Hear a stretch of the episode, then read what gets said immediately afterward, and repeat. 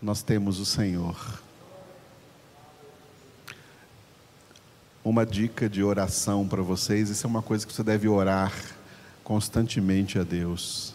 Louvar ao Senhor, dizendo para Ele assim: Senhor, Tu és tudo o que eu preciso. Todo o resto não passa de acréscimo, mas tudo que precisamos é o Senhor. Aleluia. E daquilo que Ele sabe que secundariamente precisamos, Ele acrescenta em nossas vidas. Última parte da nossa congregação, estamos no livro dos Atos dos Apóstolos, capítulo de número 13. Na primeira pregação oficial do apóstolo Paulo, na sua primeira viagem missionária junto com Barnabé, e essa pregação que ele fez na cidade de Antioquia da Pisídia, numa sinagoga judaica, está registrada aqui nesse capítulo 13. Nós estamos na parte dessa pregação central em que Paulo está anunciando Jesus. E claro, falando acerca da morte de Jesus, nestes versículos de 27 a 29, que estão divididos assim: ó. 27 e 28 fala da condenação, e o 29 ao sepultamento, da condenação ao sepultamento. Acerca da condenação, nós terminamos ontem no versículo 28. Hoje o versículo 29, ao sepultamento. Então, da condenação ao sepultamento de Cristo Jesus. Atos 13, 29. Depois de cumprirem tudo o que a respeito dele estava escrito, tirando-o do madeiro, puseram-no em um túmulo. Vamos repetir? Depois de cumprirem tudo o que a respeito dele estava escrito, tirando-o do madeiro, puseram-no em um túmulo. O sepultamento de Jesus é uma das mensagens centrais da pregação do Evangelho. A pregação do Evangelho tem quatro mensagens importantes, centrais: a encarnação de Jesus, a morte de Jesus, a ressurreição de Jesus e a glorificação de Jesus. O sepultamento de Jesus está dentro dessa mensagem da morte de Jesus. E é tão importante porque lá nos primeiros séculos, ainda nos primeiros séculos do cristianismo, surgiu uma heresia chamada de a, a doutrina da dormição de Jesus, ou em outras palavras, a doutrina do desmaio, que Jesus não teria morrido, que por causa da, do sofrimento que ele teve né, na cruz, ele só teve um desmaio, ele apagou, e aí depois ele acordou de novo lá, depois que tinham colocado na sepultura, ele acordou. Então ele não ressuscitou, ele simplesmente voltou do desmaio. Essa é a teoria do desmaio, a heresia do desmaio. Essa heresia foi pregada ainda nos primeiros séculos do cristianismo. E por isso o apóstolo Paulo, quando pregava o evangelho, ele incluía o sepultamento de Jesus, a morte de Jesus, como nós lemos aqui no texto de 1 Coríntios, capítulo 15, versículos 3 e 4. Antes de tudo vos entreguei o que também recebi. Dois pontos.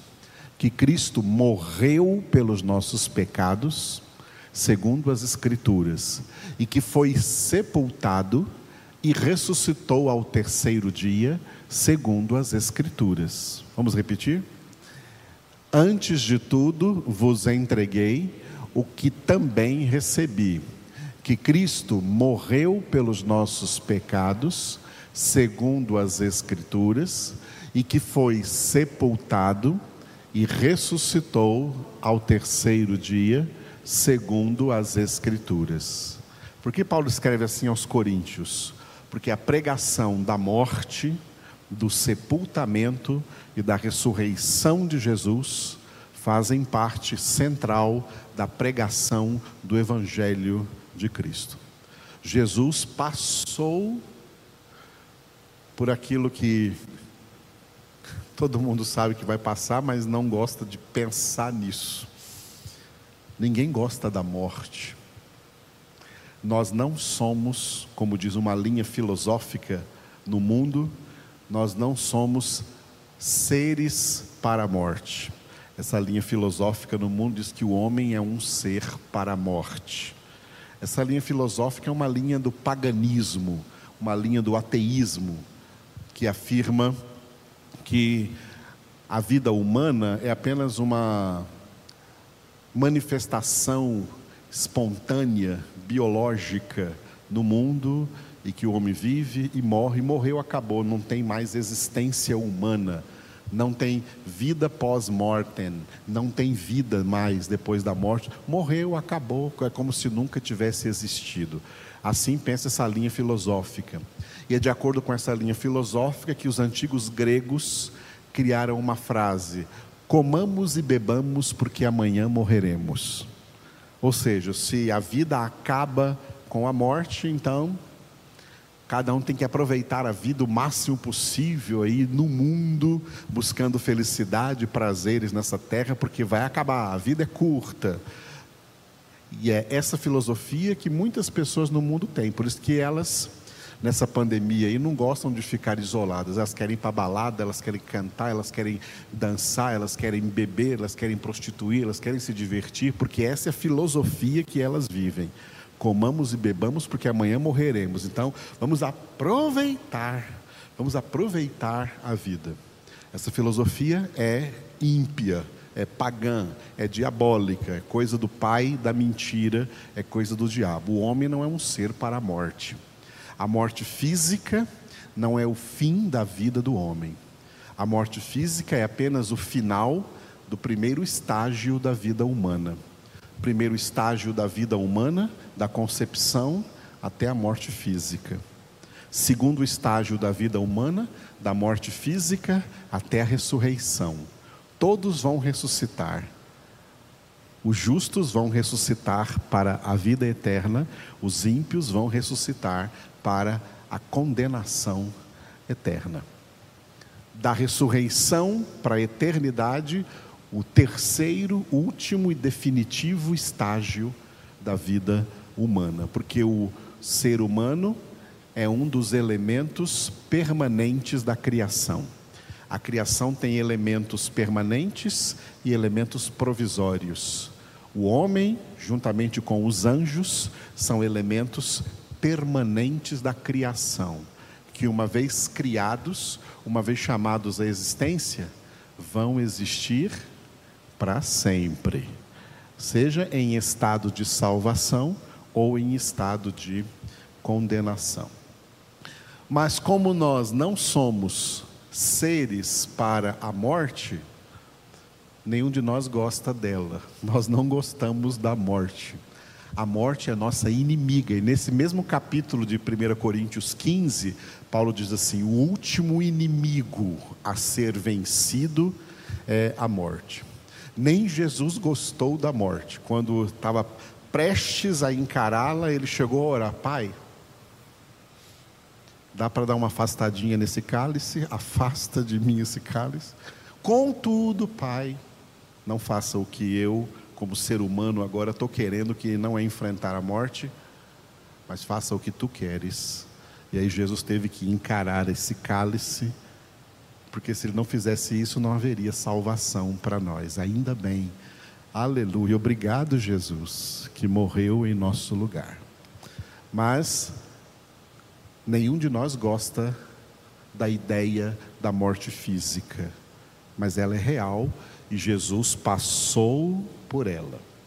Todo mundo quer ser como Enoque e Elias, né, que foram arrebatados sem passar pela morte, que são os profetas do arrebatamento. Enoque e Elias, profetas do arrebatamento. O que aconteceu com Enoque e Elias vai acontecer com os eleitos que estiverem perseverando na sua santificação no início da grande tribulação. Antes de começar a grande tribulação, Jesus vai arrebatar da terra esses eleitos e eles não passarão pela morte física. Já pensou que alívio? Aleluia. Não passarão pela morte física. Vão, vão do primeiro estágio de existência humana diretamente para o, o te, definitivo, terceiro e definitivo estágio. Os arrebatados não passarão pelo segundo estágio da existência humana, que é o da morte física, a separação entre o corpo e a alma. Muito bem, Jesus passou pela morte, né? foi sepultado, não ficou lá na morte, porque o salário do pecado é a morte. E Jesus não merecia esse salário, porque ele não tinha pecado algum. Ele morreu em nosso lugar. A morte de Jesus foi vicária. O que é morte vicária? Morte vicária é morte substitutiva. Jesus nos substituiu na cruz do Calvário. A cruz era para nós, a morte, aquela morte era para nós, aquele castigo era para nós. Jesus recebeu em nosso lugar para que nós recebêssemos o perdão de Deus. A morte é chamada de uma prisão espiritual, uma prisão espiritual, que em hebraico é chamada de Sheol, em grego é chamada de Hades, em português, morte, é uma prisão de segurança máxima, composta, como Jesus revelou para nós em Lucas capítulo 16, de três lugares. Um lugar que se chamava o seio de Abraão, do outro lado, o lugar que se chama inferno, o inferno é dentro dessa prisão, e entre esses dois lugares, um grande abismo, onde Satanás será preso por mil anos. E esse grande abismo impede quem está no seio de Abraão a ir para o inferno, e quem está no inferno a ir para o seio de Abraão mas quem está num lugar consegue enxergar o outro lugar do outro lado do abismo. É só ler Lucas 16 para entendermos isso que Jesus explica. E o apóstolo Pedro né, foi aquele que foi inspirado para dizer o que fez Jesus quando a, a sua alma humana deixou o seu corpo humano na morte física, o seu corpo foi sepultado. E em 1 Pedro capítulo 3, versículos 18 e 19, Pedro declarou: Pois também Cristo morreu uma única vez pelos pecados, o justo pelos injustos, para conduzir-vos a Deus. Morto sim na carne, mas vivificado no espírito, no qual também foi e pregou aos espíritos em prisão. Vamos repetir? Pois também Cristo morreu uma única vez pelos pecados, o justo pelos injustos, para conduzir-vos a Deus. Morto sim na carne, mas vivificado no espírito, no qual também foi e pregou aos espíritos em prisão. Que prisão é essa? O Sheol, o Hades, a morte. Jesus, em espírito, na sua alma, uma vez morto, foi até essa prisão e ali ele pregou o evangelho de salvação para quem? Para os espíritos em prisão, que eram as pessoas que morreram no período da antiga aliança, no estado de salvação, e mesmo tendo morrido no estado de salvação, elas ficaram presas na morte, mas num lugar de consolo, de conforto, que era o seio de Abraão. Jesus, na sua morte, ele chegou aí para libertar essas pessoas que estavam no seio de Abraão e levá-las para um outro lugar, o paraíso, aonde primeiro ele já havia levado o ladrão convertido na cruz. Hoje mesmo estarás comigo no paraíso, não na prisão, não no Sheol, não na morte, no paraíso. Então Jesus, no evento da morte de Jesus, ele esvaziou aquele lugar do Sheol chamado chamado seio de Abraão, e nunca mais nenhuma alma dos salvos entra aí no Sheol. As almas dos salvos, quando uma pessoa salva morre, a sua alma não vai para o Sheol, a sua alma vai direto para o paraíso aguardar a ressurreição.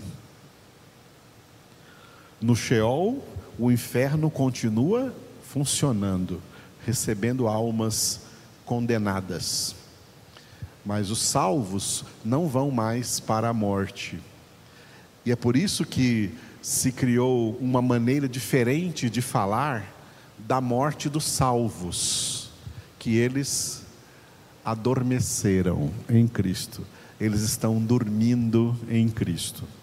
E Jesus disse, né? Quem crê em mim não verá a morte. Ou seja, não verá, quem crê em mim não verá o Sheol, não verá o Hades, porque mesmo que a gente morra fisicamente, nós não veremos, não conheceremos esta prisão e não queremos fazer turismo lá. Nós vamos ser levados por Jesus ao paraíso, de onde seremos ressuscitados por ocasião da vinda do Senhor Jesus. Aleluia.